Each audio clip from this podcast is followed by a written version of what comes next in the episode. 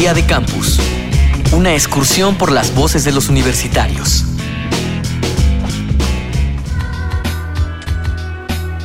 En la actualidad el sexo es un tema recurrente en casi cualquier aspecto. Es común recurrir al sexo en las películas, la música, la publicidad y los libros. Pero el tema actualmente va más allá y se enfoca en aspectos más serios. La salud reproductiva, las enfermedades de transmisión sexual, los anticonceptivos y el aborto aún levantan polémica entre algunos círculos sociales. ¿Tú consideras que la sexualidad sigue siendo un tabú? ¿Por qué? Yo creo que sí, que la sexualidad sigue siendo tabú y que la causa de esto es justamente que el tema se trate con pincitas en casa, o sea, que no se hable con franqueza, que no se que los padres no hablen con los hijos sobre los cuidados o incluso que los hijos tengan rechazo a hablar con eso de sus padres por pena o por lo que sea. Yo, creo, que, debería existir la confianza para, para hablarlo. Me llamo Emanuel, tengo 24 años y estoy en la Facultad de Arquitectura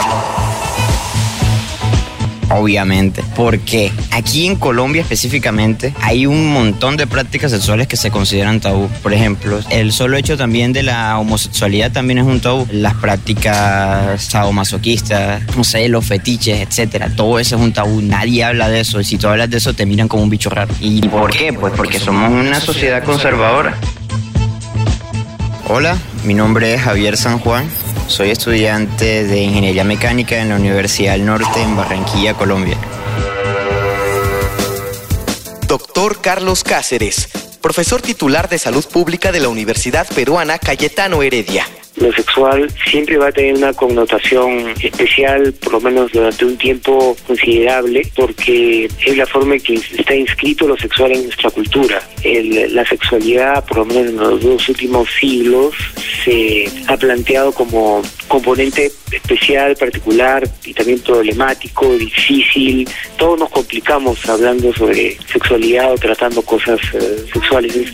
está muy metido en la cultura occidental contemporánea y poco a poco hay cambios que se van haciendo evidentes en la cultura popular, la entrada de, los temas de sexualidad en la televisión, en los medios, en el internet, pero que esto cambie de 180 grados va a requerir, requerir que pase más tiempo todavía y de repente que, ocurran algunos otros cambios por su significado cultural, históricamente hablando, todavía el, tratar el, el, tema se comporta como un contexto de tabú, pero hay cambios paulatinos que van ocurriendo, ¿no?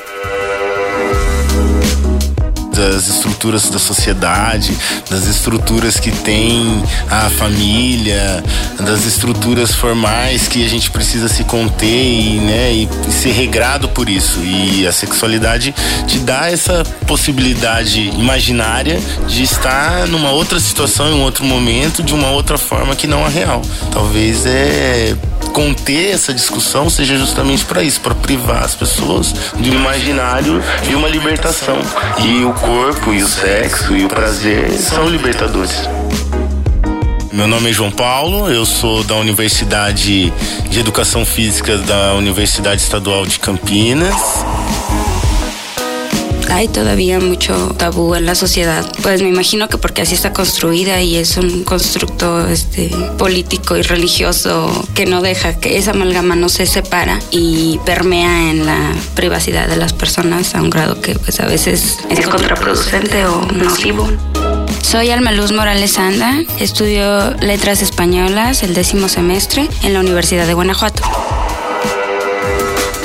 Doctor Carlos Cáceres, director del Centro de Investigación Interdisciplinaria en Sexualidad y Sociedad. Sigue siendo de alguna manera un tabú porque es inherente a la connotación central que tiene lo sexual en la cultura occidental contemporánea. Y digamos que las sociedades de la región, nuestros países, están mostrando cambios con relativa velocidad, pero estos cambios implican que se hagan muchas preguntas y se, van respondiendo muchas de esas preguntas, a veces con ejemplos o pasa un, eh, un acontecimiento y la gente piensa y reflexiona y se avanza, ¿no?